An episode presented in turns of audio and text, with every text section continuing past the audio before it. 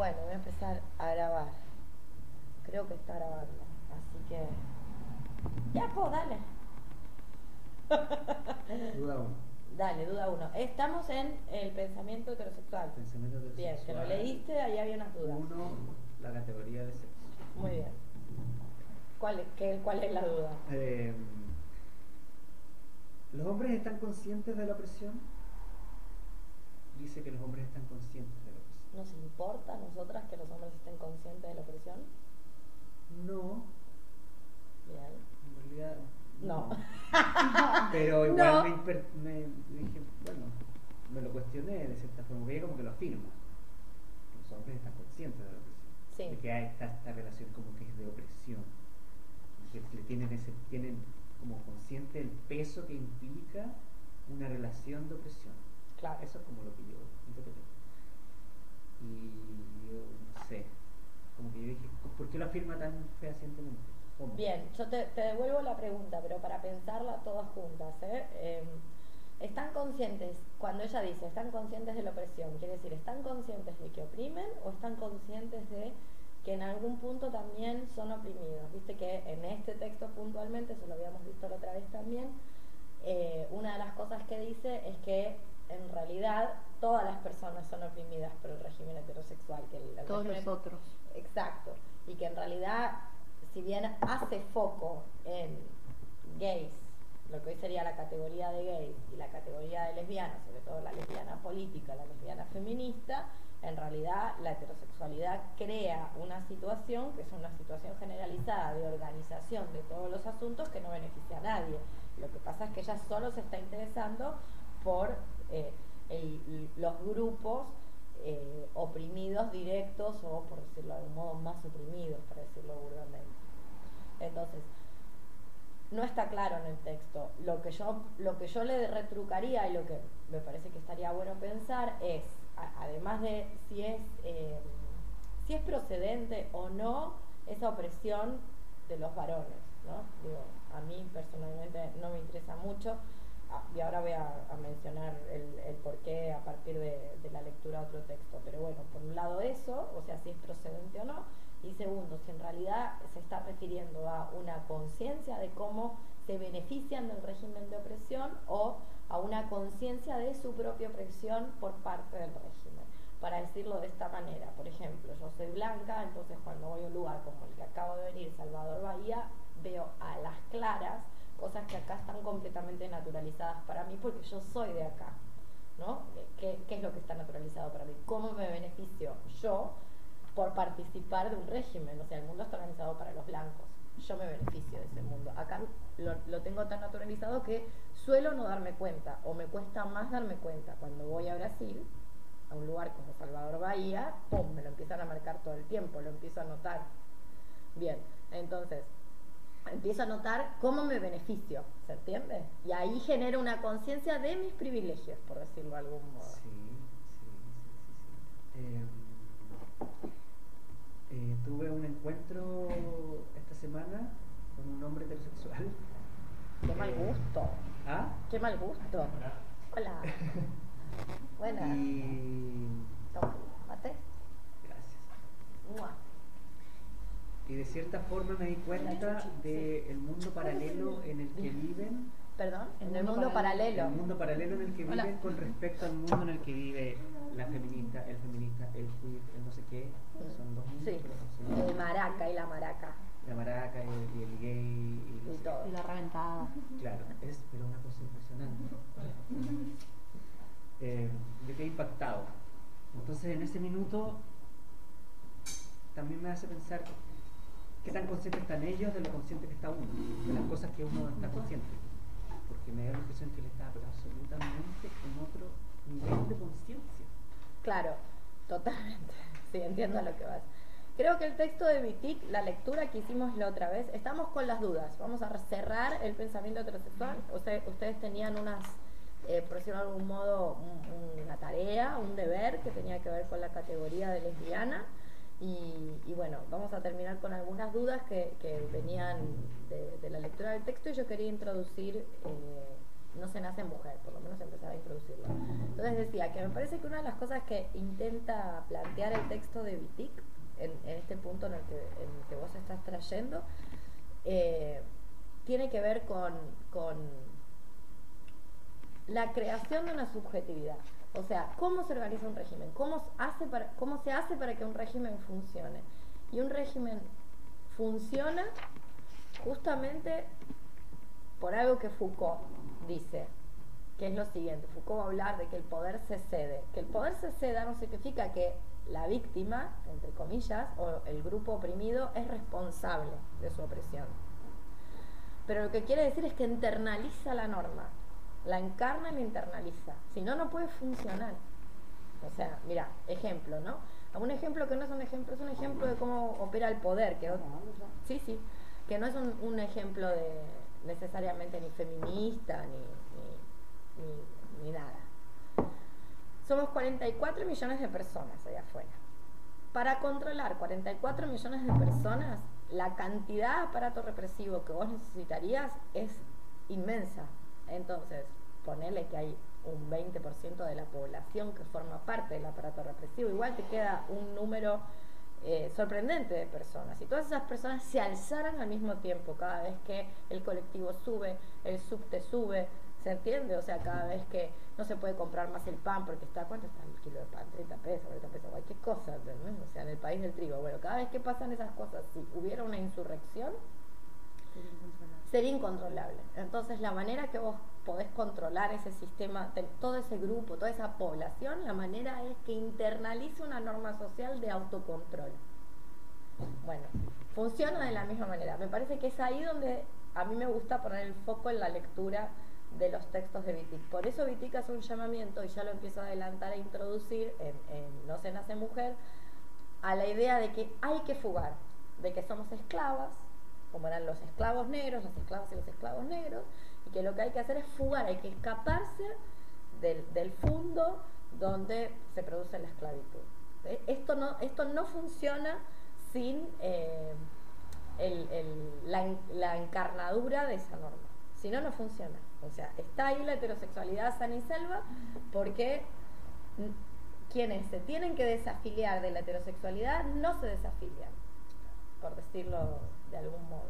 Es ahí donde a mí me gusta poner foco. Con respecto a esto de si nos interesa o no eh, la conciencia de, de, viste, pobrecitos los hombres que tienen pena y todo eso, que yo supongo que ser varón es un bajón. Digo, a mí personalmente no se me ocurre nada peor, lo, lo, nada peor que ser un hombre. Te soy franca, como eh, lo único, como si hay algo peor que ser mujer, es ser varón. Es como, nada, obviamente sería genial ser un bicho, no sé, una araña, un gato, ser un animalito.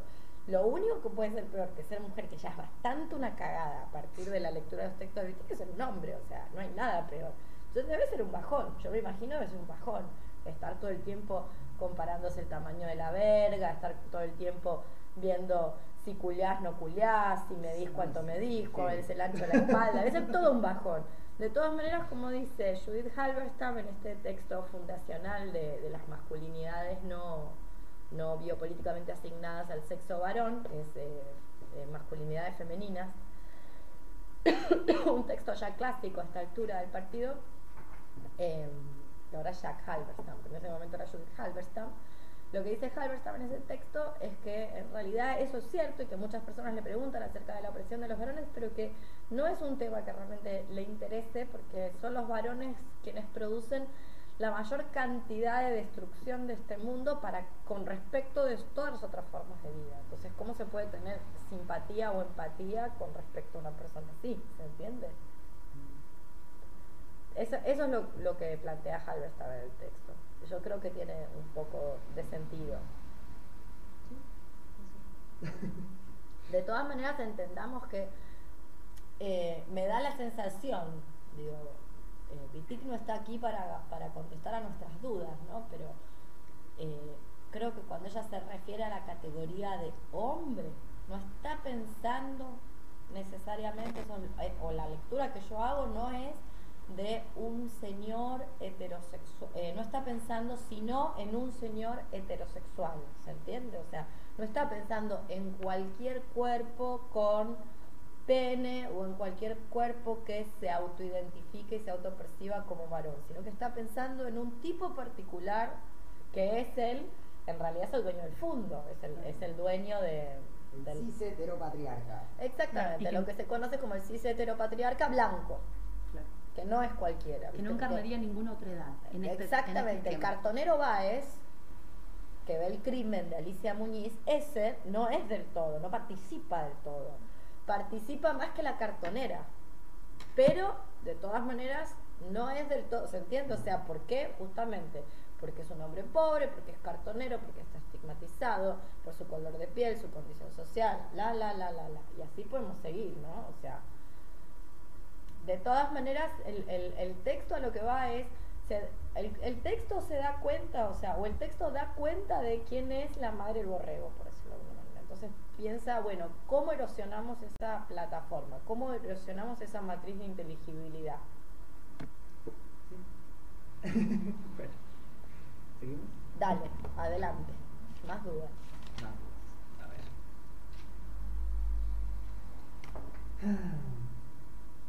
Ah, es algo que literalmente no entendí a qué se refería. ¿Anotaste la página? Eh, Ah, solamente maldición. no- anoté lo que dice. Dale. Yo también. Por No eso porque corté. Bueno, venga. La categoría de sexo es la categoría que une a las mujeres, porque no pueden ser concebidas de otra manera. Solo ellas son sexo, el sexo, y se las ha convertido en sexo. Bien, Esa última parte me parece... se las no ha sé. convertido en sexo. O sea, no, es toda esta. Solo ellas son Estoy sexo. tratando de encontrar. Odio que no anotes el número de página. Eh, Quiero de la categoría del sexo. te encon- encontrar, si podés, vea por ahí el, la- el número de página.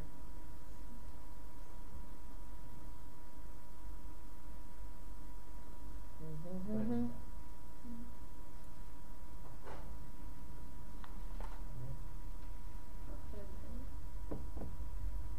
Acá. ¿Qué número? Ah, Eh, 28. 28. Ah, están en cualquier, en cualquier capítulo. ¿Cómo? ¿Leyó todo el libro? ¿Leíste todo el libro? Está muy bien leer todo el libro. Para hoy era el pensamiento heterosexual. Solo ¿Y ese era? capítulo. No, pero Eh, la 28 del pensamiento heterosexual. Claro, No, pero Ah, libro, no, del libro. cualquier cosa. No, no, no. Igual no, está no bien. sabía que había que leer. me encanta la atención que me prestas. Sí, yo Me también. El capítulo, el pensamiento heterosexual. Está muy bien. Este capítulo que vos leíste se llama La categoría de sexo. Y esto es el primero, ¿no? Claro. Lo que había para hoy era el pensamiento heterosexual, Ah, que da nombre a la compilación. Ah, que No importa, no importa. Oye, No importa.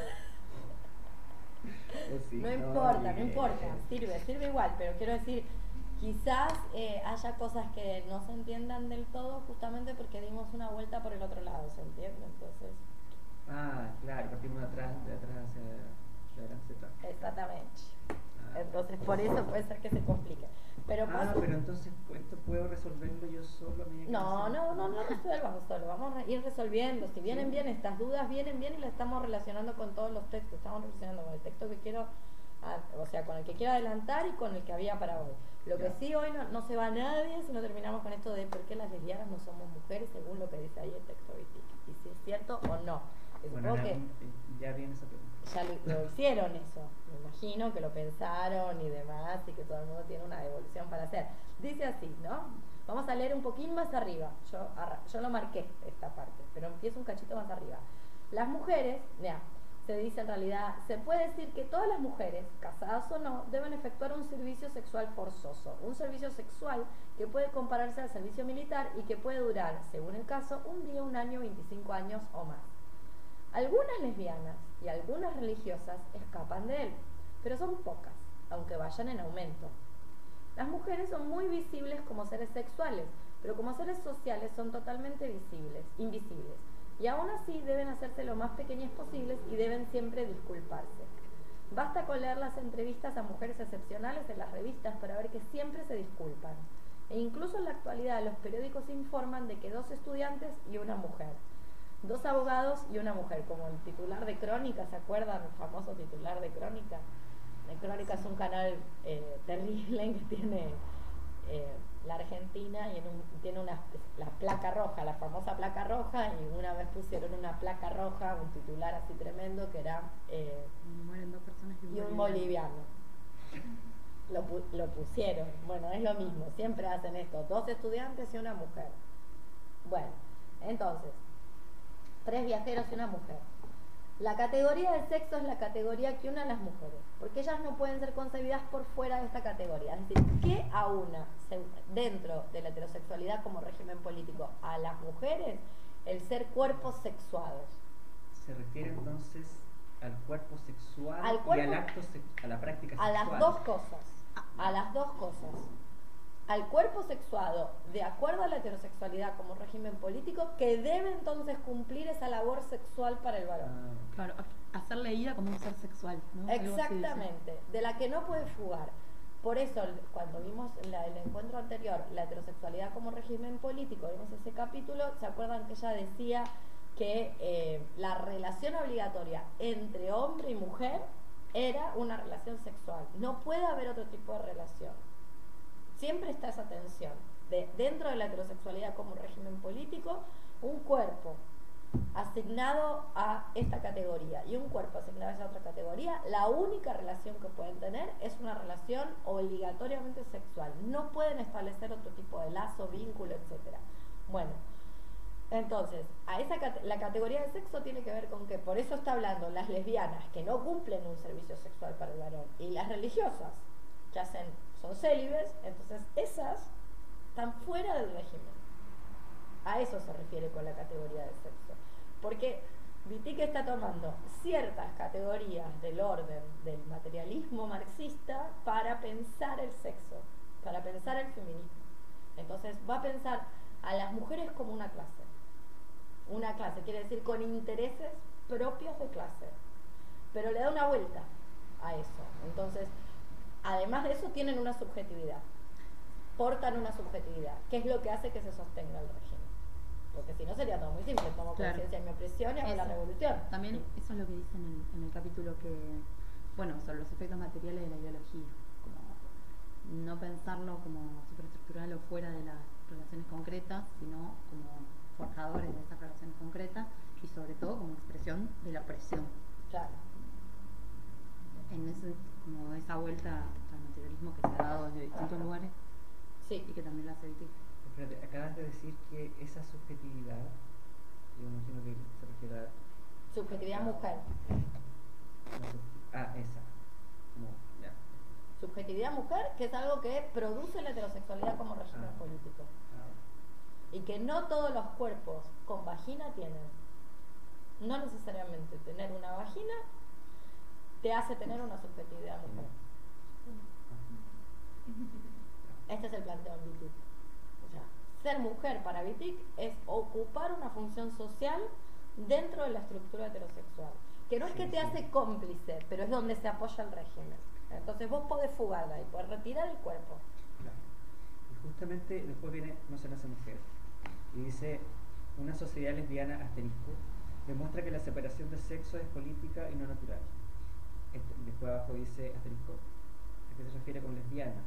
Dice, en realidad... Pe- perdón, perdón que te interrumpa, porque me, me acordé que tenía que leerte una cosita más de ahí. Perdón, Ah, ahora volvemos, ¿eh? Y quiero buscar la paginita de- que estás mencionando. Pero fíjate lo que dice acá, mismo categoría de sexo, página 28. Dice así, la categoría de sexo es una categoría que termina la esclavitud de las mujeres y actúa de forma muy precisa por medio de una operación de reducción, como en el caso de los esclavos negros, tomando una parte por el todo, una parte, el color o el sexo, por el cual tiene que pasar todo un grupo humano como a través de un filtro. Porque Wittig toma parte del pensamiento y de la lucha de derechos eh, antirracistas de la población negra para pensar el feminismo. Los negros no existen, no existen los negros. ¿Qué son los negros? Es un efecto de la blanquitud, es un efecto de la opresión. Y además es lo que hay que explicitar. porque lo otro no hay que Exactamente, el otro no está explicitado. Entonces ella de ahí se da cuenta y hace un análisis feminista de la opresión de las mujeres. ¿Qué es la mujer? La mujer no existe. La mujer no, no es que sale de un árbol una mujer, como la clorofila, el, el agua, no, no tiene esa categoría. Es una producción social, una producción política de un régimen. De la misma manera que los negros es una producción de los blancos, que son, como decía Kofi, no se tienen que explicitar porque es la norma. Por eso vas y compras curitas color piel. La curita color piel tiene mi color. Eso es el color de la piel. Lo otro es negro. ¿Se entiende? Y así mil ejemplos, ¿no? Como la curita color piel. Vas y compras base color piel. Y la base color piel no es color, eh, es un color blanco. ¿Se entiende? Entonces, es la norma. Ella toma eso. O sea, al día de hoy hay gente que todavía esto no lo puede ver. Realmente no lo puede ver. Dice, pero no, pero si los negros son negros. No, no son negros. Nosotras nos vemos negros. ¿Por qué lo vemos negro? Porque si no, no hay un régimen que me beneficie a mí, que soy blanca. Si no, habría... De hecho, hay un montón de personas que no ven colores, por ejemplo. Y esas personas tenemos el tupé de decirles daltónicas, por ejemplo, en vez de pensar que hay grados de onda y que hace que entonces deberíamos decir percibo a tal persona o percibo tal cosa como tal otra que eso sería menos falaz que decir es Bueno, ahí entra la, la patologización de las condiciones. exactamente. Claro. es, eso es lo que está diciendo la categoría mujer y termino hay que señalar que en lo referente al estado civil tanto el color como el sexo deben ser declarados o sea una pone raza sexo Hoy en día. los formularios Eh, bueno, Brasil, justamente. hola Ron Hola. Eh, vos vas al sistema público de salud, no sé cómo será en el privado, supongo que también. Y en la planilla que tenés edad, sexo, oh, blanco, negro. O sea, Eh. lo tenés en la planilla de atención médica. Bueno, lo en la planilla de en- atención médica al día de hoy tenés masculino, femenino, hombre, mujer. En la planilla, en el documento de identidad y en todo lo que tengas que registrar. Y vos no te compras un pasaje de avión si no pones esa, no haces esa declaración. Sí. Y a, y a nadie le parece ridículo, ni, ni extraño, ni, ni que no habría que contestarlo. Digo, una va y lo contesta y piensa, bueno, el mundo es así. Claro. Y pronto. Bueno, entonces dice, sin embargo, gracias a la abolición de la esclavitud, la declaración del color se considera ahora una discriminación. Pero esto no ocurre en el caso de la declaración del sexo, algo que ni siquiera las mujeres han pensado en abolir. Y yo me digo, ¿a qué esperamos? Bien. Ahora sí, vamos a la otra. ¿Te acordás la página de qué, de, de qué texto era? De No, se, nace, mujer. Bien. Que se lo vamos a ver la próxima, pero dale, vamos a la... No quiero que te quedes con dudas. Bueno, Así que las podemos ver. Está bueno empezar por las dudas. Dice, una sociedad lesbiana... Pero ¿sabemos en qué página? Te odio que no marcas las páginas. En algún minuto lo pensé, pero dije ya, ya no marqué ninguna de las de atrás. Así que, Ya era, ya. Eh, a ver. ¿Cómo empieza una sociedad lesbiana? Ah, a ver, pero lo puedo ver aquí.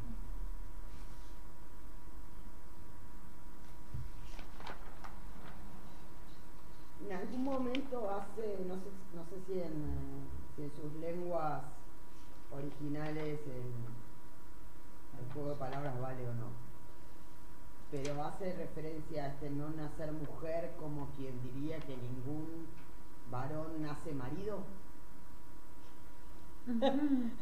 A ver, explícalo. Claro. Eh, una persona asignada en sexo femenino al nacer Sí, pasa de niña a señorita, sí, Cuando menstrua por primera vez. sí. Y cuando se casa por iglesia se la declara mujer, mujer de un marido, ¿no? Sí, Lo que te hace mujer es tener un marido. Exacto. En ese contexto, decir que no se nace mujer, sino que es una construcción de esa sociedad heterosexual, sería lo mismo que decir que no se nace hombre, sino que, o que no se nace marido, sino que se llega a ser marido a través de esa institución Sí. eh, heterosexual. Sí. Digamos, es esa lógica. Es esa misma La que ella lógica. está usando. Lo que pasa es que esa lógica beneficia a unos y perjudica a otras. Obvio. En realidad, yo siempre leía a Wittig dentro de la te- lo que se conoce como la tesis del poder productivo de Foucault. Para mí, Wittig sigue siendo una Foucaultiana. Yo no puedo probar que lo leyó. Son casi concomitantes. La, la, His- Historia de la sexualidad de Foucault, el primer tomo, si mal no recuerdo, es del 76. Y estos textos empiezan en el 78. O sea, es probable que los haya leído. ¿Qué es lo que dice la tesis? ¿Cuál es la tesis del poder productivo de Foucault? Que hay gente que la llama poder positivo, que a mí no me gusta porque positivo parece que es bueno, ¿no? Claro. Tiene como esa característica. La tesis del poder productivo de Foucault es que, creo que la otra vez se los había mostrado, que si por ejemplo yo tengo el poder, este es el poder como, como He-Man, ¿no? Yo tengo el poder. Entonces viene el poder y acá hay un individuo. El poder aplasta al individuo. Levanto el poder, tengo un individuo libre. Foucault va a decir que no, que eso no funciona así. Que lo que hace el poder es producir este cuerpo como un sujeto.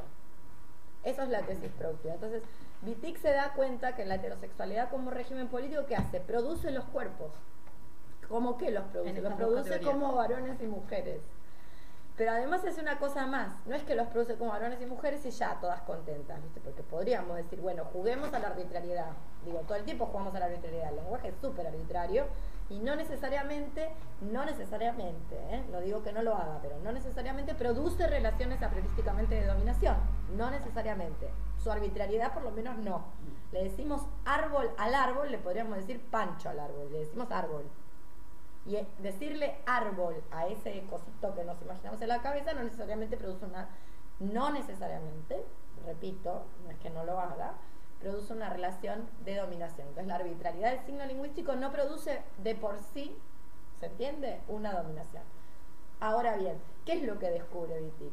Que cuando la heterosexualidad como régimen político produce los cuerpos como varones y mujeres, produce a unos como beneficiarios del régimen y a otros como perjudicadas del régimen. Es la vuelta de tuerca que le da. Que a Foucault no la ve ni cuadrada. ¿Por qué no la ve ni cuadrada? Y porque el señor participa de los beneficios. Hay que decirlo. Igual yo lo quiero mucho, ¿no? Pero, pero bueno, hay, hay, una, hay una razón por la cual no se da cuenta. Y una de las razones que, digo, es la misma razón por la cual yo no me doy cuenta cuando vivo acá en Buenos Aires, que yo también participo del régimen, soy blanca. Me va muy bien como blanca. ¿Se entiende? Bueno, Y eso que no sos tan blanca. hay muchas más. Como Sí, hay, lugares donde mí- sería blanca. Claro, No, mira y dice, no, vos no sos blanca. claro. Vos Y hay, gente, y hay gente antirracista rubia de ojos azules. Dueña de los medios de producción. Y que tiene tu de decirse antirracista. Pero bueno, cada quien se dice como quiere, ¿no? Ya se sabe. Entonces, bueno, en fin. Eh, ¿A qué venía esto? La pregunta de ella. Ah, la, tu pregunta. Entonces sí, está bien lo que planteas, eh, Pau. Va por ese lado. Efectivamente, lo que te hace mujer es lo mismo que te hace varón dentro de la heterosexualidad como régimen político. Lo que pasa es que ella está haciendo un llamamiento, está pensando una teoría política de liberación, no de todos los cuerpos. Está pensando en las mujeres, específicamente. ¿Y por qué está pensando? ¿Por qué les parece a ustedes que está pensando en las mujeres? ¿Que es buena? ¿Por qué está pensando en las mujeres? Porque ella sufre todo eso. ¿Qué más?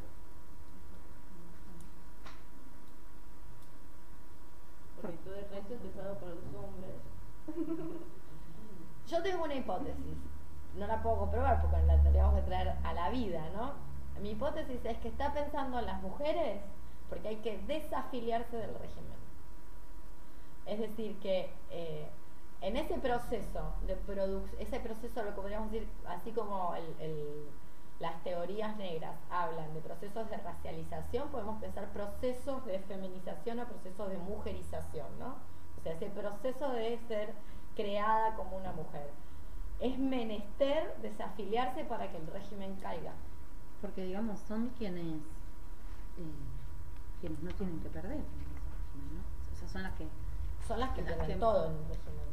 O sea, la mujer Por es eso, la que al des- perdón, todo. al desafiliarse, digo, eh, son quienes, quienes tienen para ganar desafiliándose de ese régimen. En realidad yo lo pienso, yo no sé en términos de ganar o perder, porque se pierde más de lo que se gana desafiliándose. Esa es la realidad. A Mara Botana le va mejor que a cualquiera de las que estamos acá. Ahí vamos. Claro. lo cierto es que sin Marubotana el régimen no se sostiene. O sea, el régimen se sostiene por las marubotanas, por la subjetividad marubotana. Entonces, lo, lo que está haciendo es un llamamiento a esa subjetividad. De, cómo hacer para que esas personas eh, no sostengan el régimen. O sea, escapen, fuguen. Digo, sin los esclavos no hay campos. Punto. Hay que, hay que fugar de ahí. Por eso ella hace, hace todo el tiempo la metáfora. Todo el tiempo, lo van a ver en el texto, que todo el tiempo hace la metáfora de somos esclavos, somos como esclavos negros, somos como esclavos negros, todavía no nos hemos logrado fugar de la esclavitud. ¿Qué vas a preguntar? No, te, te iba a decir, o sea, de todas maneras el hecho de salir o no de la heterosexualidad o heteronormatividad tampoco solucionaría de base el, problema de base no está en eso, si bien es cierto eso es una, es una cara visible, sino un tema de la necesidad de, de poder do- dominar, ¿no? O sea, tendríamos otro sistema con otro nombre eh, y en vez de tener dos géneros tendríamos tres o cuatro o diez si querés para elegir y todos serían dominados. Dentro de la heteronormatividad todos los géneros son dominados por, un, por el mismo sistema capitalista. Todos son objetos, Bueno, yo, hay varias cosas que, que quiero decir al respecto. algunos más, otros menos. ¿sí? La primera es que eh, lo, lo primero que estamos haciendo son lecturas sobre Vitic, ¿no? Entonces, como no sé qué es lo que hay que hacer bien con lo que está ahí afuera. En principio, lo que estamos haciendo es entender Vitic. Entonces ella, por- o en mi lectura de los textos de Vitic, va diciendo esto. Por un lado. Por el otro, ella, fíjate que ella nunca va a hablar de heteronormatividad. Y yo creo que tiene un punto, tiene un motivo para no hablar. No es que ella habla de norma social y después dice la norma social heterosexual. Entonces, ¿por qué no se le ocurre heteronormatividad? Y no se le ocurre heter- heteronormatividad porque realmente quiere molestar. ¿Quién tiene prendido el WhatsApp y me lo apaga? Gracias. Sacar el sonidito. Eh, porque quiere, quiere molestar a los heterosexuales.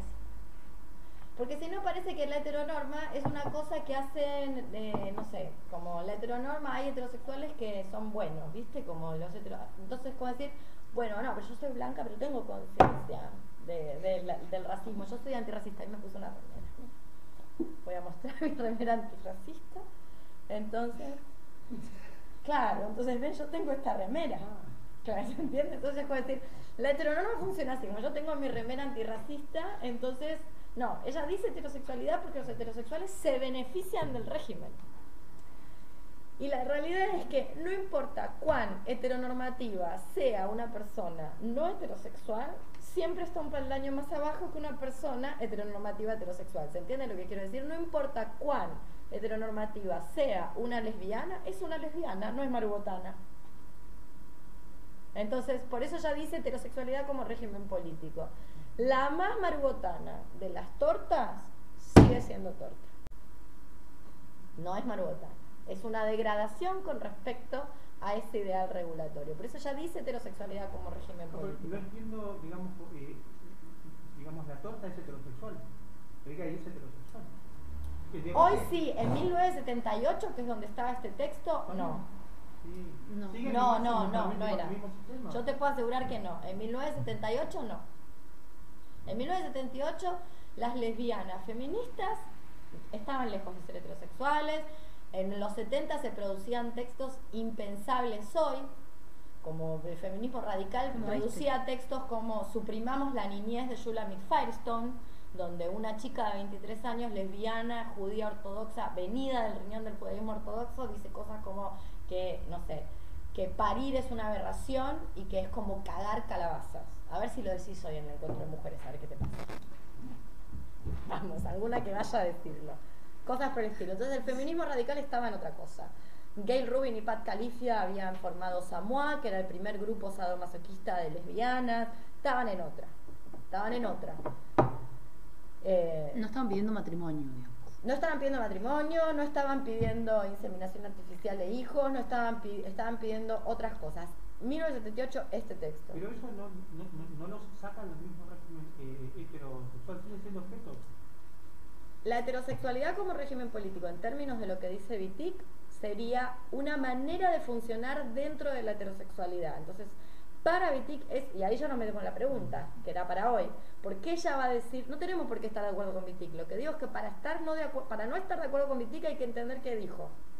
Eso es lo que estoy tratando de hacer. Yo no sé si estoy de acuerdo con lo que ella dice. Hoy probablemente no, más claro imposible que no estaría funcionando. Pero ¿por qué ella va a decir que las lesbianas no son mujeres? Claro que están dentro de la heterosexualidad como régimen político, pero no forman parte de esto que acabamos de leer. No tienen una relación forzada con los, con los hombres.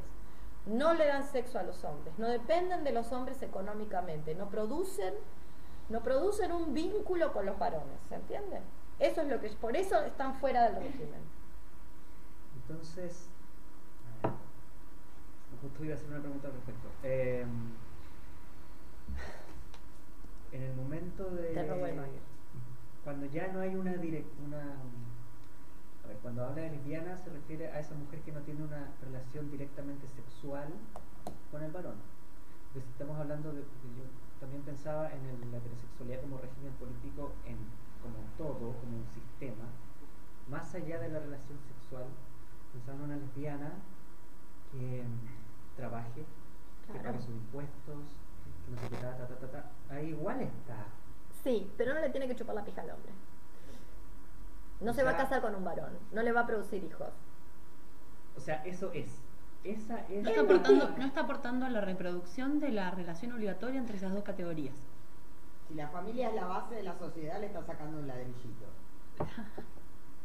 Un ladrillote. Un Le está sacando una de las patas de la mesa. Si la mesa tiene cuatro patas, vos le sacás una, pum, se cae. Lo que hace la lesbiana es retirarle una pata.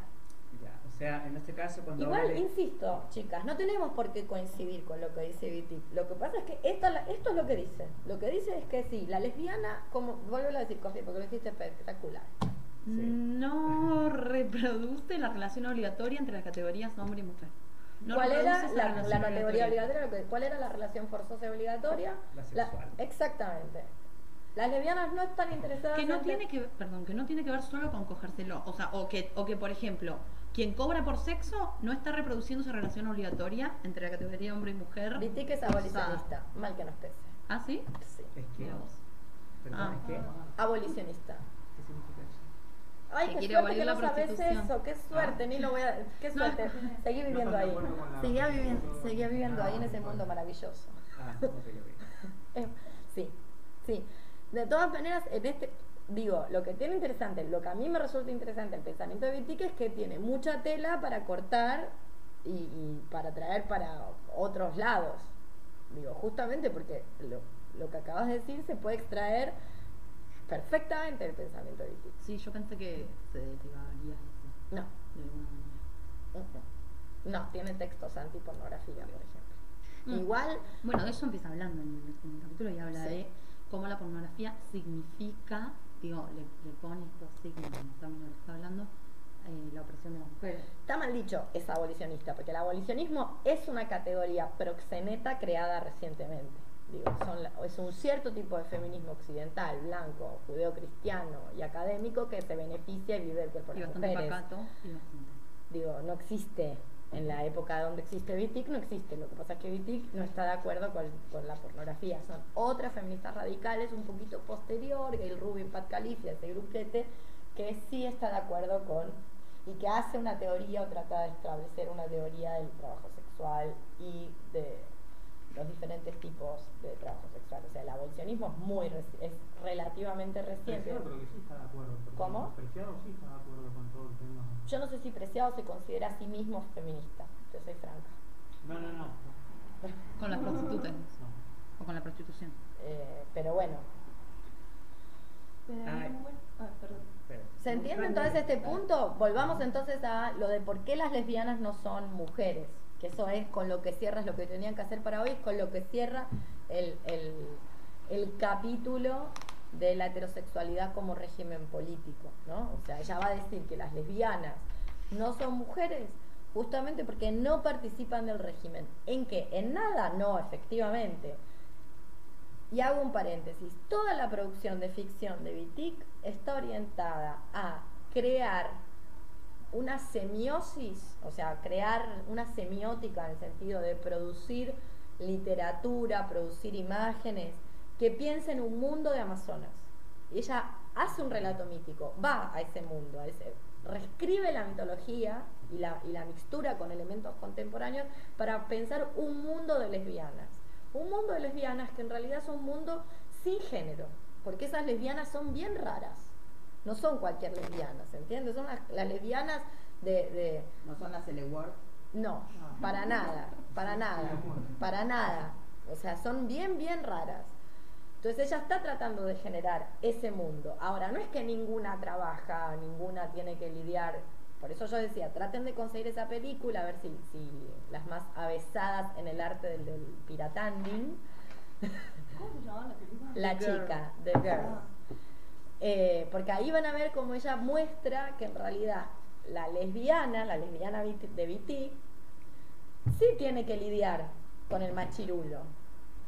Pero el machirulo no la posee del todo, porque entre la lesbiana y el machirulo no está esa relación obligatoria, porque la lesbiana no le interesa al hombre.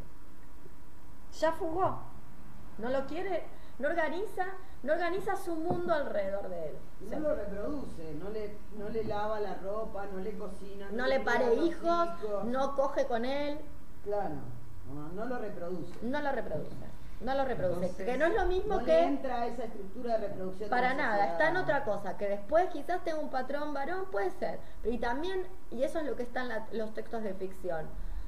Por supuesto es un feminismo utópico. Hay, mucha gente que habla de ese feminismo utópico en Vitic, podemos estar más o menos de acuerdo con esas categorías, que es un rasgo, en realidad es un rasgo epocal del feminismo de los 70, es muy utopista.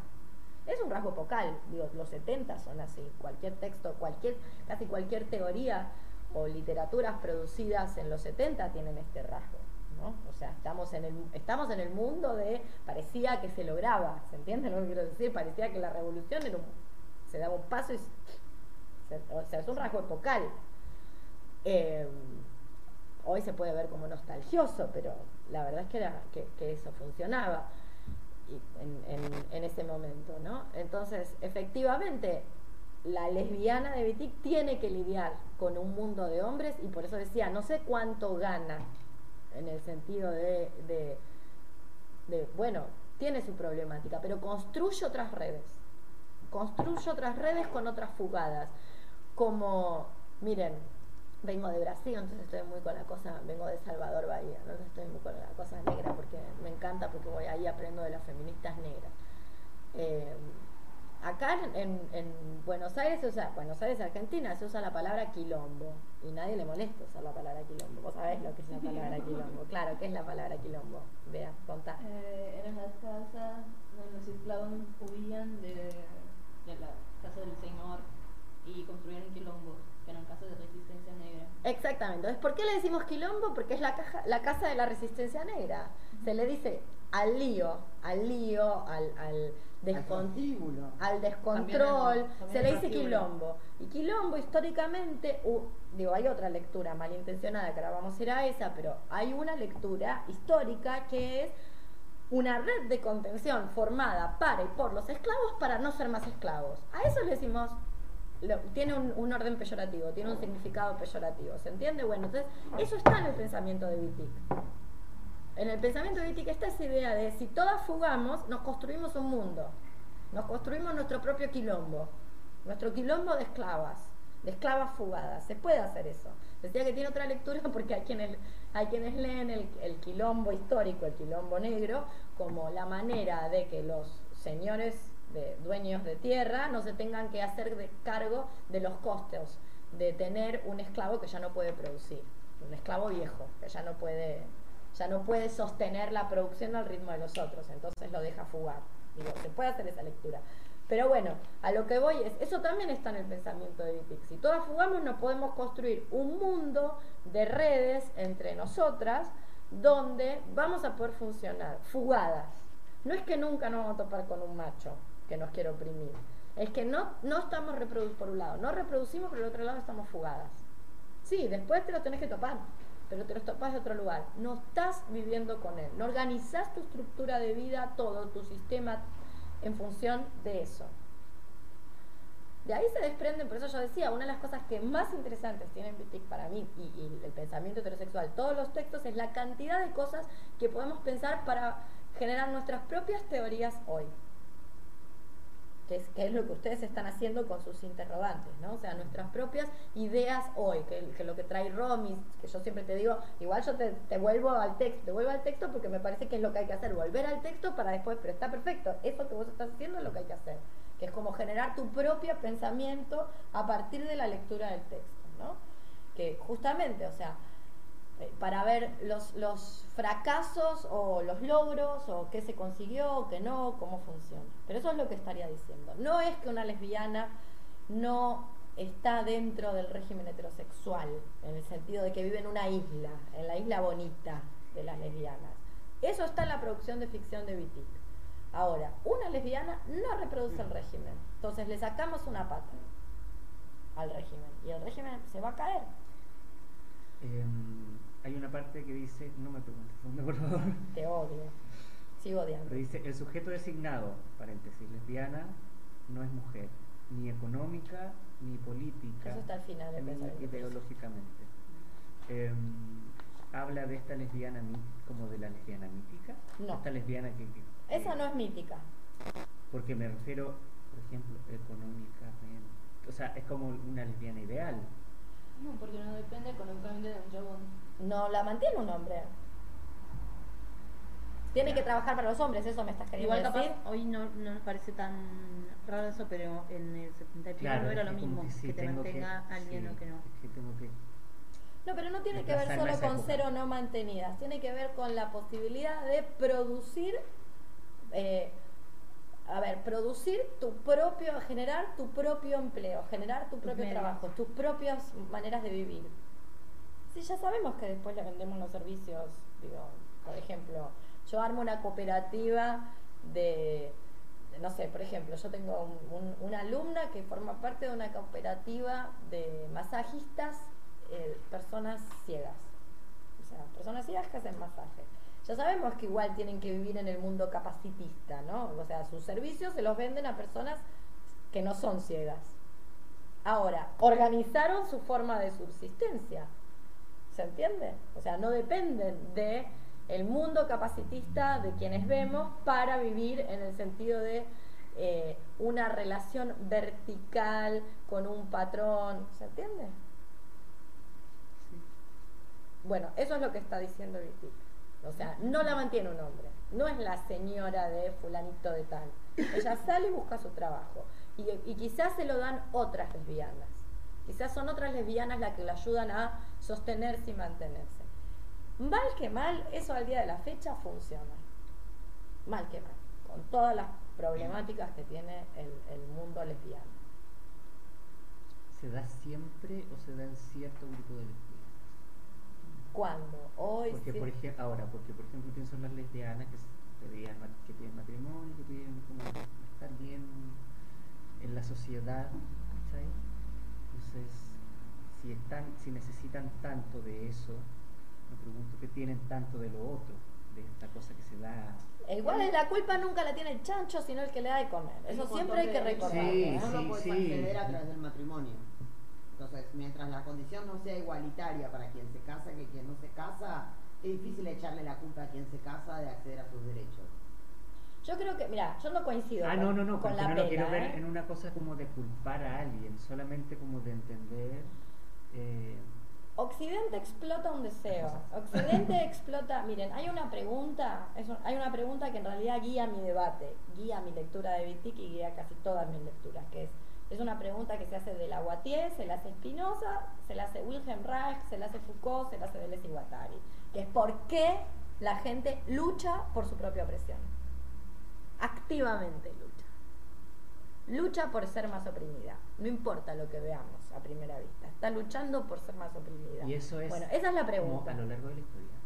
Eso es a lo largo de la historia, porque es una pregunta que se le hace de Lavoisier en el discurso de la servidumbre voluntaria, es una pregunta que se le hace Spinoza en el 1600, es una pregunta que vuelve con Wilhelm Reich después de la Segunda Guerra Mundial y va reapareciendo y debe haber muchos más filósofos que la tienen y que yo desconozco. Digo, por mencionarte quienes yo conozco que se hacen de una manera u otra esta pregunta, ¿no? Igual eso en general, o sea, cuando vos decís que la gente lucha para poder estar más oprimida, es en general, ¿no? Sí, es en general. Bueno, a mí, a mí se me enseñó así. Se me enseñó que el mundo estaba eh, polarizado entre personas eh, oprimidas eh, y personas, digamos, Opresor. opresoras, ¿dónde te vas a poner vos? ¿Cuál va a ser tu decisión? Ni bueno ni malo, ¿cuál va a ser tu postura acá? ¿Vas a oprimir o te vas a dejar oprimir? ¿Vas a manejar o, te vas, a dejar ser manejado, manejado? Y yo muchas veces pensaba, digo, pero ¿por qué pensar, seguir pensando que las cosas tienen que ser así, manejar, manejado? ¿Por qué no ser libres y cada uno haga lo que quiera? Ya está. ¿Cuál es mi necesidad de manejar a otro o que me manejen, no? Porque cuando somos libres, porque desde estas posturas la libertad no es algo dado, es algo a construir. No está dado, no nacemos libres por naturaleza. Eso es lo que va a decir Spinoza. Entonces, hay que construirlo. Entonces, Occidente estimula un deseo, estimula muchos deseos, pero hay un deseo en particular que estimula, que es el deseo de igualdad. Y el deseo de igualdad es un deseo terrible, que produce una cantidad de, de, de tragedias im- impresionantes. Entre las tragedias, que porque eh, igual es a quién, esa es la pregunta, ¿entendés? O sea, si el deseo es la igualdad, bueno, ¿a quién? Igual es a quién. Entonces, esta es una de las problemáticas del, deseo de igualdad, que es un deseo de la, lo que yo llamo los deseos de la buena conciencia. Los deseos de la buena conciencia son los más difíciles de atacar, porque son deseos de la buena conciencia, ¿entendés? Entonces es difícil decirle a alguien, bueno, usted no quiera ser igual, le va a ir mal si quiere ser igual, ¿se entiende? Entonces son deseos que tienen que ver con eh, cosas como derechos. Entonces es complicado atacar Claro. ese lugar, ese flanco. Es muy complicado golpear ahí. Por lo que se te viene, lo que se te viene encima cuando vos decís, che, por ahí no es, y lo que produce en las otras personas que están haciendo esa lucha. Pero tiene que ver con eso, con la estimulación de un deseo que tiene que ver con un deseo de igualdad. Y que tiene que ver con producir grupos humanos que luchen por su propia opresión, luchen por eh, ser oprimidas, básicamente. Por eso la gente va y pide trabajo, no pide la abolición del trabajo, pide trabajo. Bueno, eso es clarísimo. La otra vez se los dije, hasta en la etimología de la palabra trabajo es un desastre. O sea, trabajo que viene de tripalium, que es un método de tortura esclavo, no es cualquier método, porque a un ladrón no le hacen tripalium, lo crucifican. Los romanos, no, si sos un ladrón, crucifixión. Si sos un esclavo, tripalium. Entonces, ¿Tres palos? Sí, tiene que ver con eso. Y tiene que ver con el desmembramiento. Igual lo podemos buscar, ¿eh? Para no mandarnos, mandar fruta histórica, pero sí.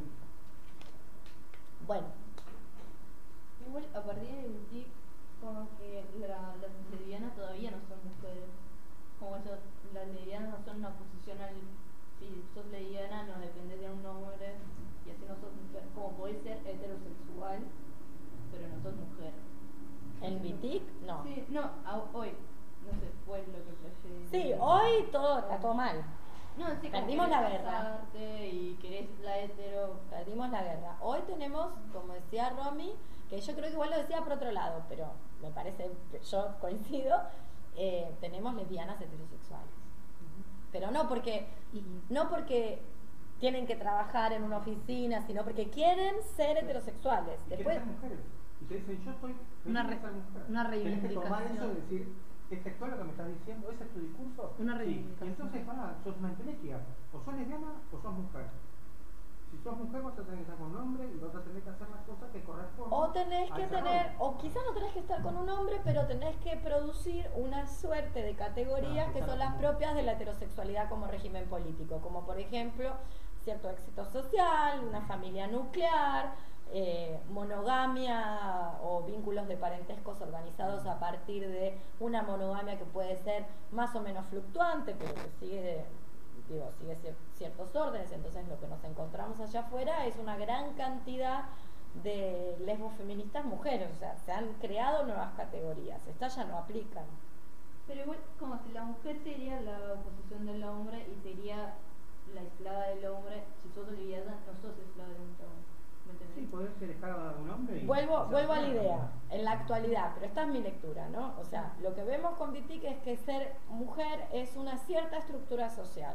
Es- eso, cuando lean No se nace mujer, verán que ser, que, que una de las cosas que va a decir Vitic en este texto es que en realidad eh, ser mujer es realizar ciertas cosas que son cosas que tienen que ver con el ser mujer. Casarse, tener hijos, en fin, un, or- un orden social. Una Está- construcción. Que también te dan una inteligibilidad social. que te dan una inteligibilidad social, ciertamente. Entonces lo que tenemos hoy en día es una categoría lesbiana que no tiene ninguna diferencia con la categoría mujer. Esto en el 78 era impensable. No, sí, igual como me, me falta un toque diferenciar eso, como para mí que sí, obvio, son muy heterosexuales, pero ahí está diciendo que la categoría del sexo no es diferenciada de la heterosexualidad. Y eso también era una de mis dudas.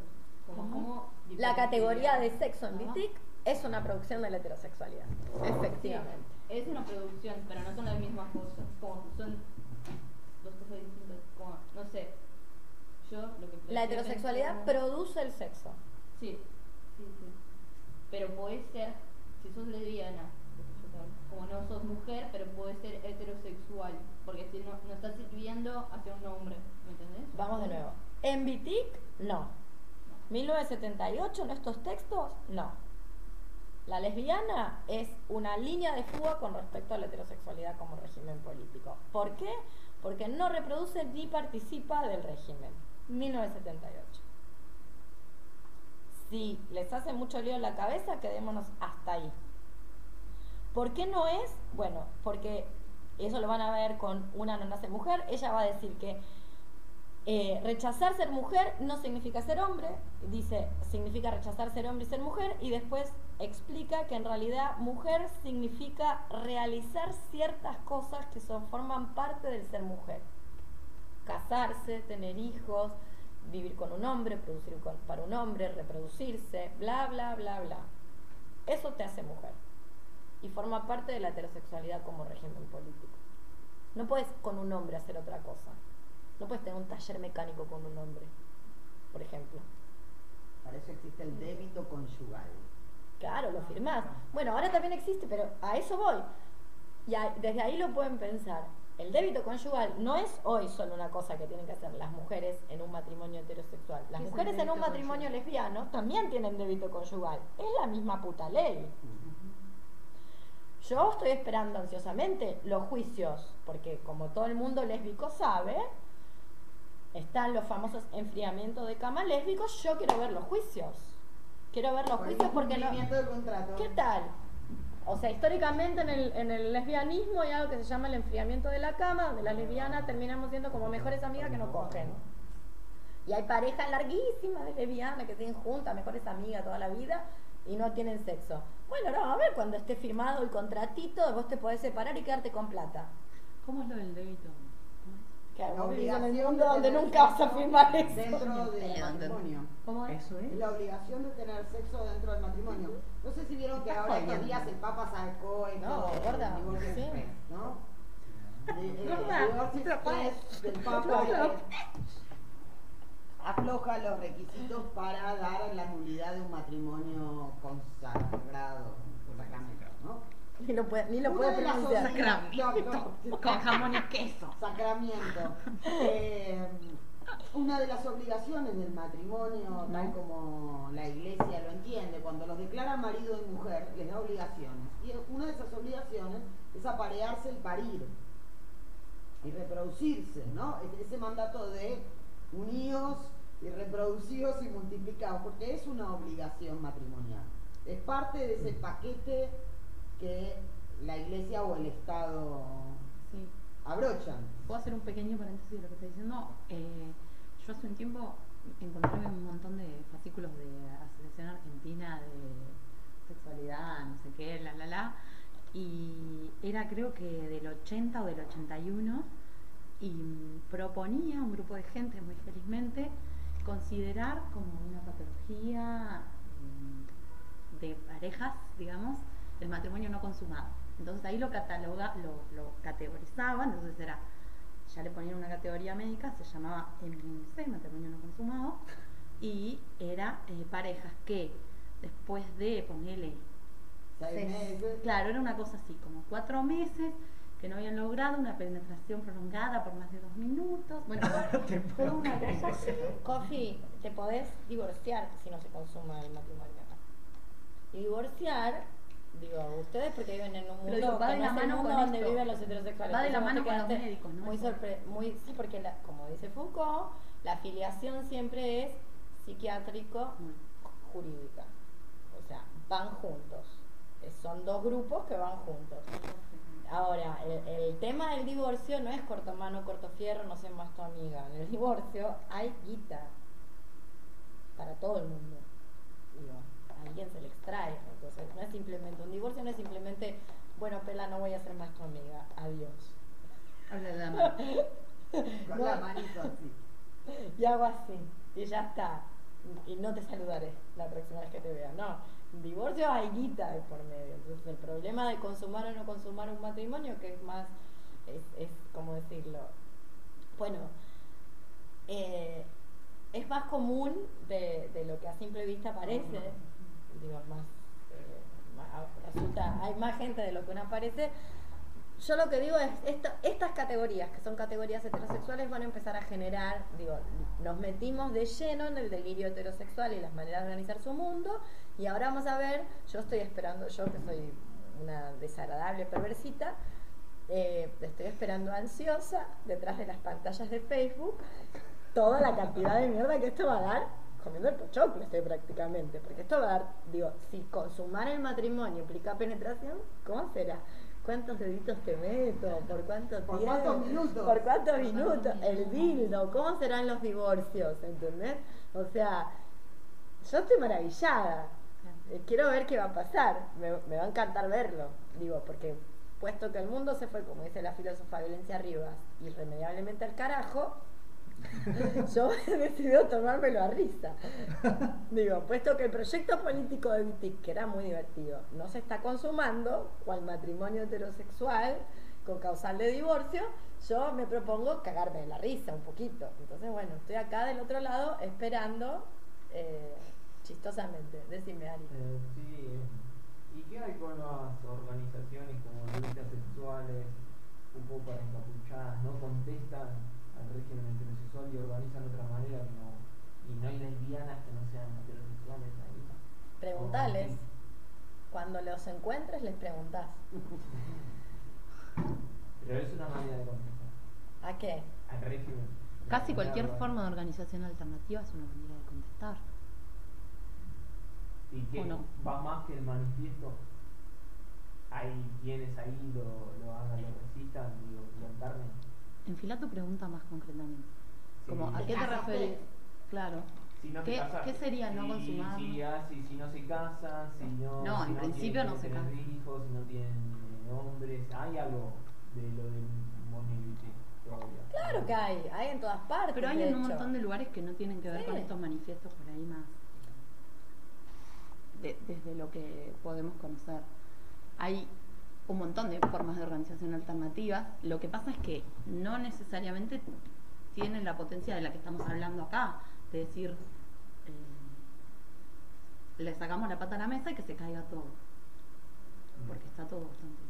Igual yo no sé si le sacamos la pata en la mesa y se cae todo. ¿eh? A mí me gusta Vitic, lo vuelvo a decir. Me gusta Vitic porque Vitic es tan incompleta, es tan original y tan incompleta que casi te permite expandirte en, en miles de direcciones, ¿se entiende? Y pensar tu propio juego. Es eso. Eh, la- las buenas noticias son que pese a todos los esfuerzos que hace Occidente de organizar el mundo heterosexualmente, hay muchos mundos que no están organizados heterosexualmente, solo que no tenemos, la mayor parte de los mundos están organizados heterosexualmente, solo que no son inteligibles para nuestras maneras de ver el mundo he- heterosexualmente, porque como decía Romy, ¿no? Decía hace un ratito, a mí me enseñaron tal y cual cosa. Bueno, no tenemos otra manera, o hay que construirla, digo, se puede, no es que no se puede, si no, no estaríamos acá. Pero es difícil ver otros mundos, pero te, digo, te vas, te, te vas a los mundos eh, no occidentales y ya empiezan a aparecer otros modos. Yo no sé si son mejores, no estoy diciendo que sean mejores. Claramente no funcionan con la heterosexualidad como régimen político, que es un fenómeno occidental. Un fenómeno occidental y bastante, tiene bastante poco tiempo. ¿Y qué dice como el psicoanálisis con Beltrán, Lacan, eh, que fomenta todo este binomio de, de hombre y mujer, eh, sigue operando aún con la misma etiqueta, con el mismo... ¿El psicoanálisis? regulador. Y yo creo que sí, que no hay que psicoanalizarse. Vos me preguntas a mí, no hay que psicoanalizarse. Hace mal psicoanalizarse. Además de que te sacan plata. Hace mucho mal. No vas a, no vas a generar eh, grandes modificaciones. Justamente porque tiene un paradigma que parte de eso. Sí. Por eso lo denunciamos Claro. en. De hecho, lo que dice Wittig es que eh, pone, ubica a las lesbianas y los gays en ciertas estructuras que, que pone de antemano la, la teoría psicoanalítica. Entonces, siempre van a estar, eh, eh, siempre van a, estar como patologizados de alguna manera, digamos, porque los ubican esas estructuras que, que son las psicoanálisis, que, de que eh, algo que no se resolvió, en un complejo que no se resolvió, algo problemático, algo necesariamente Algo que no problemático está- y sufrible y padecible. No está maduro. Algo que no hablemos en, como hablemos en, en- bajémoslo a tierra. Freud tiene un- una teoría del orgasmo. Hay un orgasmo vaginal y un orgasmo clitoridiano, porque no es que Freud es boludo y no se da cuenta que las nenas se masturban. Digo, de boludo no tiene un pelo. Entonces, digo, hasta vivía con una, tenía una hijita, así que en algún momento se dio cuenta que las nenas se tocan. Bien, entonces, ahí él realiza una teoría de que hay un orgasmo clitoridiano. Pero el orgasmo de la mujer madura sexualmente es el vaginal. Entonces vos tenés que traspasar, no sé cómo haces, porque no hay terminaciones nerviosas, ¿no? Pero bueno, en, en el delirio freudiano vos traspasás el orgasmo del clítoris a la vagina. ¿Para qué? Para que se consuma el matrimonio justamente y tengas un eh, supuesto feliz orgasmo vaginal. Bueno, entonces una Para que tu mujer... placer dependa de la penetración de Bueno, otra persona. ¿no? De otra persona, no, de un varón. Bueno, de un varón. justamente. Entonces, de un varón con el que te tenés que casar y demás. Entonces, si tu sexualidad no está organizada así, porque sí, te podés jugar a meterte cosas re divertido y tal, pero va en el clítoris y lo tenés clarísimo y te gusta frotarte y que te la chupen y demás, que básicamente la diversión de ser torta. Bueno, entonces sos una, un cuerpo que no está subjetivamente maduro, según la teoría freudiana. Bueno, anda a hacer psicoanálisis. Te vas a encontrar con un montón, como pasa con las sectas. Digo, como pasa con las sectas, digo, yo no sé nada de teología. Hay que preguntarle a la Pela, que es la especialista del tema. Supongo que te vas a encontrar con teólogos, no son todos. A ver, no, creo que todos te digan, eh, vos le pones un brontosaurio en la mesa y te hablen de Adán y Eva. Alguno digo, cuando le empezás a caer con los huesos, te dicen, bueno, te empiezan a hacer una división de aguas, ¿no? Entre lo que es el terreno de la fe y de la organización mítica y la creencia y lo que es la ciencia, o por lo menos esa disciplina. Supongo que, que eso habrá, bueno, con los psicólogos pasa lo mismo, los psicoanalistas. Habrá quienes te empiezan a hacer todas las adendas del caso con respecto a Freud. Lo cierto es que Freud dice eso. Entonces, ahí vemos operar la heterosexualidad como régimen político. El orgasmo de la mujer madura psíquicamente es el orgasmo vaginal. Donde no se producen orgasmos, esto ya lo sabemos, gracias a Masters y Johnson, sabemos que en la vagina no se producen orgasmos, están en el clítoris. Que después, no sé, haya gente muy con mucho poder de concentración que logre estimular su clítoris casi mentalmente, bueno, yo la felicito. Qué genial. Pero ahora que sabemos mucho más del clítoris, se ha descubierto que la mitad está adentro y la mitad está afuera. Depende de dónde toques, toca siempre el Bien, fantástico. Por eso también se producirá que alguna tenga la suerte de que le metan cositas y, y se acabe. Pero lo cierto es que sigue siendo el clítoris, no es la vagina. De hecho, hay lesbianas que no hablan, lesbofeministas que no hablan de vagina, porque vagina es una vaina para meter un falo, que hablan de vulva, para hablar de toda la cavidad. Entonces, tenés una conchita con un clítoris y otras cositas. Bueno, más divertido. A tu pregunta de si hay otros mundos posibles, claro que sí. Yo siempre voy a contestar que sí. Siempre voy a contestar que hay otros mundos posibles. Que quizás no sean exactamente los que empezó Monique Wittig. Igual Monique Wittig sigue siendo muy inspiradora. Claramente sigue siendo muy inspiradora. Justamente porque es lo que dije antes. Es tan original y tan inacabada. Eh, sobre todo inacabada porque Monique Wittig, mucho más que ser una filósofa, era una escritora. Una escritora que tiene cierta producción de ensayo. ¿Se entiende? Pero una escritora. Entonces, permite pensar un montón de cuestiones que incluso exceden lo que Monique Wittig misma quiso plantear. Nos permite hacer eso desde este lugar, desde los textos de Monique Wittig. Pero yo quiero que, eh, como lo que me gustaría es abordar bien los textos de Wittig para dejar una última reunión que va a coincidir con ese texto del, devenir lesbiano, el dildo en la mano, que es el, texto ahí que está subido a internet, que después se los paso de nuevo, eh, donde podamos armar el debate con nuestras ideas. Y ahí sí yo puedo contestarte tranquilamente qué es lo que pienso de eh, ciertos grupos ya fenecidos, de hecho, porque de estos que mencionaste no queda nada. Más que sus libros, que está muy bien, bueno, sus libros y otras producciones, pero más que sus producciones. ¿Mm? Bien, entonces entiende por qué Wittig dice que las lesbianas no son mujeres, o sea, para mí es fundamental entender eso. Monique Wittig va a decir que las lesbianas no son mujeres porque no participan ni reproducen el régimen, que no es lo mismo que decir que en 1978 había logrado fundar esa colonia de lesbianas eh, amazónicas, maravillosas, por fuera de todo.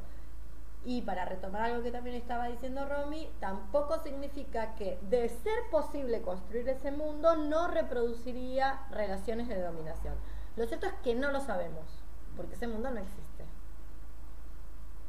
No existe ese mundo ideal de donde hay solo lesbianas, no existe. Igual juntamos muchas lesbianas por tres días y empiezan a aparecer las relaciones de dominación. Claro, a mí ni me lo digas. A mí ni me lo digas. Digo, yo, o sea, ay, me hacen hablar. me hacen hablar. La realidad es que, para mí es esta la, la línea. La línea es la siguiente. Más la lesbiana adquiere inteligibilidad social, más se aleja de la ética del crimen. Cuanto más nos alejemos de la ética del crimen, más relaciones de dominación se reproducen y se producen. Yo creo que hay que volver a pensar una ética del crimen y que el crimen o el delito, que no son exactamente la misma cosa, crimen y delito, no es como quiere hacernos pensar el mundo de allí afuera de la heterosexualidad como régimen político, matar a alguien, lo cual tampoco estaría nada mal, de por cierto, ¿no? En, en- y sí. Vamos a suponer que sacaras a todos los, los que son hombres, ¿no? Y los, o, o los separás, o los- todos son un En país principio es un mundo más lindo. Exacto. En principio visualmente Pasaría mejora, ¿no? Pasaría exactamente lo mismo No que sabes. ¿Cómo que no? No. ¿Qué pasa? No, eso es una hipótesis, no lo sabes. La necesidad de dominación está igual y de seguir Vos decís que es roles. intrínseca al ser humano, Schopenhauer. Bueno, a la depresión con Schopenhauer. Yo no creo en eso, yo creo en Bakunin. La- el, el ser humano es una posibilidad. Sí no quiero renunciar a eso, pero- porque si no me tengo que suicidar, Romy. No, no, no, no. Se necesita tener un, un mayor No, no, no. conocimiento, creo. ¿De qué? Y de uno mismo y de a, nivel de relaciones. No, no, te- no, no me- no un conocimiento académico, sino el conocimiento más difícil que es el conocimiento de uno mismo. Pero igual, ¿crees que siempre necesariamente tendríamos que estar inmersas en relaciones de dominación? No, no, no. Ah, la por eso. de- pero eh, en, en general, vos tenés una gran masa crítica que necesita dominar y ser dominada. No sé si está bien o está mal. Es ¿Por que vos tenés otros grupos donde no hay relaciones de dominación. Acá se dio una charla el otro día. Yo sigo con la charla de los aguá porque la comunidad aguá da para pensar. Y no es que no hay relaciones de asimetría. Claro que hay relaciones de asimetría, pero lo que comprobaba la antropóloga que fue y estudió el campo es que lo que no se producían eran relaciones de, asi- de dominación. Que esa asimetría no- es una asimetría. Sí es una asimetría. Son los varones los que viajan a ese mundo donde están los ancestros. Ahí hay una asimetría. Pero de esa asimetría no se- después no se desprende una dominación. No es que porque los varones son los únicos que van y viajan al mundo donde están los ancestros, mediante Tenés que cocinar para mí. no producen eso, de hecho son los varones los que cocinan para las mujeres, son los que la mujer se levanta un día, quiero comer yacaré, y mandan, o son las mujeres las que dicen, quiero vivir con estos tres. Vivo con estos tres y me culeo a todos los otros diez. Así beben los aguas. Bueno, ahí tenés. Entonces esa simetría no necesariamente produce una dominación. Que es lo que dice Foucault, no toda simetría produce una dominación. ¿De qué depende la dominación? Depende de un dispositivo. Yo soy tu profesora, no te puedo dominar. De hecho, nuestra relación, que es una relación asimétrica, no hay un, no hay un dispositivo que permita la dominación. ¿Por qué? Porque yo no te pongo nota. Ni Ah, te, ni te puedo escribir en el cuaderno de comunicados una notita para tu mamá diciendo Ramírez se porta muy mal, me interrumpe todo el tiempo. Dígale, señora, que no, que no piense. Que es lo que hace la maestra de grado cada vez que tiene una alumna que le está todo el tiempo con pregunta, pregunta, pregunta, se porta mal. No, está pensando la chabona, es un poco inquieta, lo que fuera, ¿se entiende lo que quiero decir? Bueno, entonces ya está, ahí tenés, no toda simetría, entonces vos me preguntás, yo no creo que exista el hombre, la raza humana, está dentro de una coyuntura sociohistórica. En esta mierda donde vivimos es imposible que no nos arranquemos los ojos. Saca esto y la gente establece, la gente ha establecido históricamente relaciones de cooperación. Kropotkin. La cooperación es anarquismo clásico, lo que estoy diciendo. La teoría de la cooperación de las especies. Darwin se equivocó, no es verdad. Está mal. Las especies cooperan establecen relaciones simbióticas y se ayudan mutuamente. Lo cual no quiere decir que sí, que el tiburón come carne y te come el tiburón, sí, te come. Claro, pero no, no come más de lo que necesita, ¿se entiende? Entonces, bueno, y así con todo. Yo, personalmente, yo eh, me rehuso a creer que hay una esencia maligna de los seres humanos. ¿Por qué? ¿Porque soy humanista? No, por lo contrario, sino porque la única chance de que siga habiendo tiburones, que quiero que haya tiburones, es que pueda haber otro tipo de esencias. O que, para decirlo de alguna manera, que las, las esencias singulares de los cuerpos estén históricamente producidas, por ende puedan ser modificadas. Si no, cagamos. Si no, bueno, nada, suicidio en masa o te doy, salgamos a cazar gente y ya está, punto, matémonos los unos a los otros y San se acabó. Lo cual no quiere decir que a más de uno hay que cortarle el cuellito, ¿eh?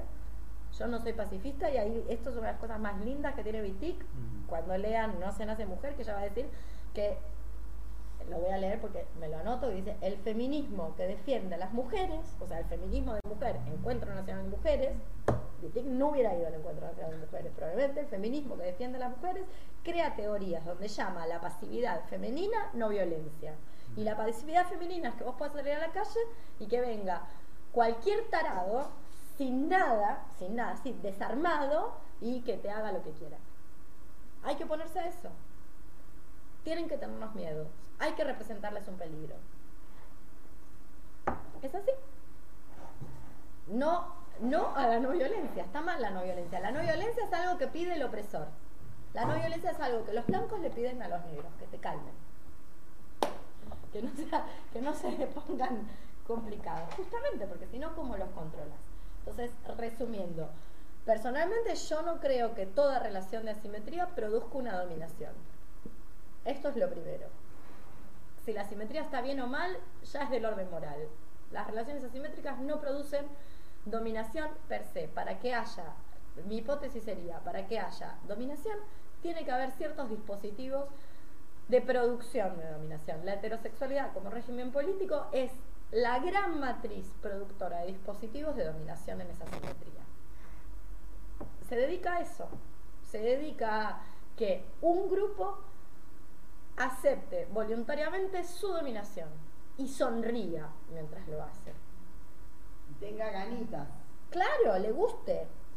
Y la premia por hacerlo. Y ahí está quizás mi diferencia con Vitic, que es más del palo, es más de, de las lecturas skinnerianas, conductivistas, como las que hace Butler. Se te premia, no es que vos lo aceptás porque te pegan. Es como en la escuela, vos lo aceptás porque te ponen la estrellita de color y la nota alta. Te dan un premio si te ves como te tenés que ver y haces las cosas como tenés que hacer. Y cuanto más te ves como tenés que ver, más haces como lo tenés que hacer, más premio te dan, más grande es el premio. También un tema, cuanto mayor es la vulnerabilidad, también mayor es la necesidad de dominar o ser dominados, ¿no? Tiene que ver con eso. A ver. O sea, los pueblos eh, que son más eh, vulnerables tienen, eh, o más primitivos, por decirlo así, porque están vulnerados en cuanto a un montón de cosas, alimentos, educación, conocimientos de sí mismos, son los que caen en estas cosas que son más básicas, ¿no? O más primitivas, como en vez de pedirle algo a otro, o, la- o eso se lo saco, ¿no? O lo domino directamente, en vez de decir, no, mira, por favor, ¿me, me podés prestar esto? Voy, lo agarro, ¿no? Al, al mejor estilo, ¿qué es eso? Eh, Occidente. sí, esto es mío, ya está. Pero cállate. Corona española. Claro, al mejor al mío. Occidente ¿No? blanco, judeo-cristiano. Entonces, de la otra manera es como que vos decís, bueno, no, consensuamos, mira, me lo puedo prestar y llegamos a algún acuerdo, digamos, en el cual no hay una. Les sugiero lean, que no tiene nada que ver con este taller, pero bueno, puede echar algún tipo de, eh, no sé, como puede, puede posibilitarles al- algún tipo de, de- de lectura más allá de, de este taller. Hay un antropólogo anarquista que a mí me gusta mucho, que se llama Pierre Clastres, que fue discípulo de Deleuze. ¿Cómo? Pierre, Pierre, Clastres, como suena con C-L-A-S-T-R-E-S, Pierre Clastres. Eh, y tiene un libro que se llama Las sociedades sin Estado, donde viene a estudiar eh, las comunidades guaraní de la triple fron- frontera. Y ahí van a encontrar ejemplos de e- ejemplos de relaciones de asimetría y relaciones de poder Ah. o sea, quién habla en la asamblea, quién tiene el don de la palabra, que no producen necesariamente eh, dominación y abuso. Es maravilloso Clastres. Por supuesto, es un filósofo de su época, tan lejos de ser feminista, un antropólogo de su época, tan lejos de ser feminista, ni mucho menos. O sea, que, que toman lo que necesitan de, de ese análisis, de ese estudio, y el resto lo abandonan. Pero es O maravilloso. sea, al final no hay que generalizar cuando uno piensa en una sociedad no civilizada o no occidentalizada como algo primitivo y como algo que necesariamente al ser primitivo reproduce o mantiene una relación de dominación. No Las es como tres- directamente proporcional, mientras No, más por el primitivo, contrario. más. Yo te diría por el Ah, sí. contrario. Cuanto más civilizado, Más dispositivos. Ah. O sea, eh, e- esa visión posapo- esa visión posapocalíptica o apocalíptica de que cuando no haya policía en la calle nos vamos a arrancar los ojos las unas a las otras es mentira. Hay que ponérsele. Mira, hasta como con un pacto de fe. Si querés, hasta con un pacto de fe. Y lo que demuestran otros grupos, otras formas de organizaciones, que donde no hay policía la gente no se está matando. Es al revés. Lo que genera, lo que genera todo esto que tenemos de afuera, que ahora yo vaya a mi casa y que quizás a todas las personas femeninas de este grupo somos más susceptibles de ser violadas el camino de, acá hasta nuestra casa, tiene que ver con las instituciones sociales y los dispositivos que con no tenerlos. ¿Se entiende? O sea, esto, digo, Goya, el sueño de la razón engendra monstruos. Eso es lo que yo te diría. Por el contrario, lo O sea, ¿de cual no quiere decir, ¿De qué lo cual no quiere, claro, la razón en el sentido de la razón iluminista, el proyecto de la ilustración, la modernidad que da el capitalismo, ¿no? Y da la heterosexualidad como régimen político, porque en esos lugares no hay heterosexualidad, que no es lo mismo que no haya relaciones de penetración eh, coital. No estoy diciendo eso. Entonces, es, es otra manera de, de pensar el mundo. Es otra forma, sí. Tampoco yo, personalmente, no tengo una visión idealista de los mundos no occidentales, en el sentido de que ahí está la posta, ¿no? Pero que sí creo que Occidente tiene una lectura de, de estos mundos, como tiene una lectura del mundo antiguo, como tiene una lectura del medioevo, eh, de carácter tan peyorativo como le dice a los grupos, eh, a las organizaciones societarias o comunales negras, quilombo, les- les dice quilombo, que es una palabra peyorativa, para sustentar su propio proyecto. Porque si no, no lo puede sustentar. Tiene que generar un mito. Tiene que generar un, una- un mito del progreso, un mito de que ahora estamos mejor, de que esto va para adelante y que cada vez estamos mejor y que estamos mejor que hace mil años. Yo tengo mis Que si dudas. tenés un policía en la esquina de tu casa estás mejor que si no. Yo tengo mis dudas. Como también tengo mis dudas que si esto no existiera, si no hubiera, no sé, eh, la mediación de los... Por eso Pierre Clastres habla de sociedades con Estado y sociedades sin Estado. No de sociedades primitivas, sociedades salvajes, como hace el tarado de Leviatán. No hay pensamiento salvaje. Hay sociedades con Estado y sociedades sin Estado. Las sociedades sin Estado tienen relaciones de poder, pero algunas tienen mecanismos para neutralizar las relaciones de dominación. Tienen mecanismos. No es que los hacen de puro buenos que son. Tienen mecanismos. Si vos sos un, un pueblo, una comunidad cazadora-recolectora y sos una sociedad de la subsistencia, no del superávit como la nuestra, no tenés capacidad de ahorro. Entonces tampoco tenés con qué negociar la dominación de otra persona, porque no tenés tres computadoras, o cuatro, o 25 libros, o eh, 15 mil, 20 mil pesos de sueldo. No tenés heladera para acumular la comida que no te comes. No, porque además caminás, entonces no podés llevar No, a cuesta más lo que podés llevar. Y punto. Entonces no hay con qué, yo tengo más que vos. Y para eso hay que mover el cuerpo. Ahí hay toda una teoría metafórica de lo que hay que hacer. De cuál es el programa de acción, ¿se entiende? De, de cierto nomadismo subjetivo. No, no, me muevo, me muevo, lo puedo acumular.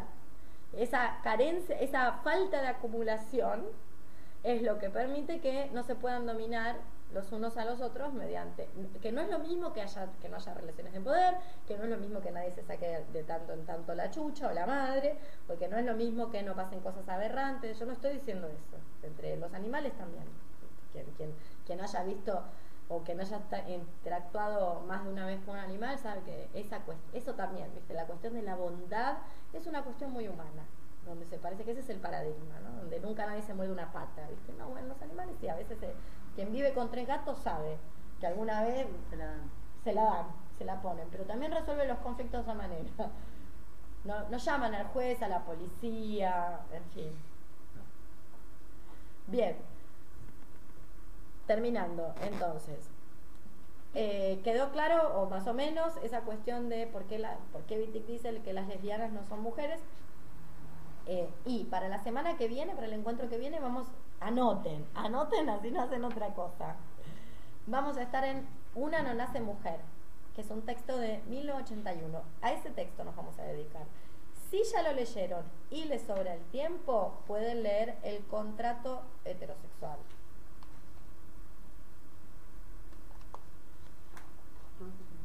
A propósito del contrato heterosexual. En la fotocopiadora dejé ese texto fotocopiado español de las lesbianas No somos, entre paréntesis, mujeres. Fotocopiadora de Carlos Calvo y Santiago del Estero, Toldo Verde Agua. Lo dejé ahí. Vayan a buscarlo. Están ahí anotados los capítulos de lo que hay que leer de ese texto. Entonces, para la semana que viene, sí o sí, no se nace mujer si hay tiempo a propósito del contrato heterosexual. Eh, generen sus preguntas y, su- y sus dudas. Esa es la mejor manera. Es una manera buenísima de, de leer el texto. ¿Hay algo más a, a más de eso, no? Por ahora eso. Y después para la próxima vamos a ver de Lauretis y el devenir, el devenir lesbiano con el dildo en la mano. Con ese cerramos. Bien. Bien. Este lunch. Tiririri. Te mando un correo, ¿no?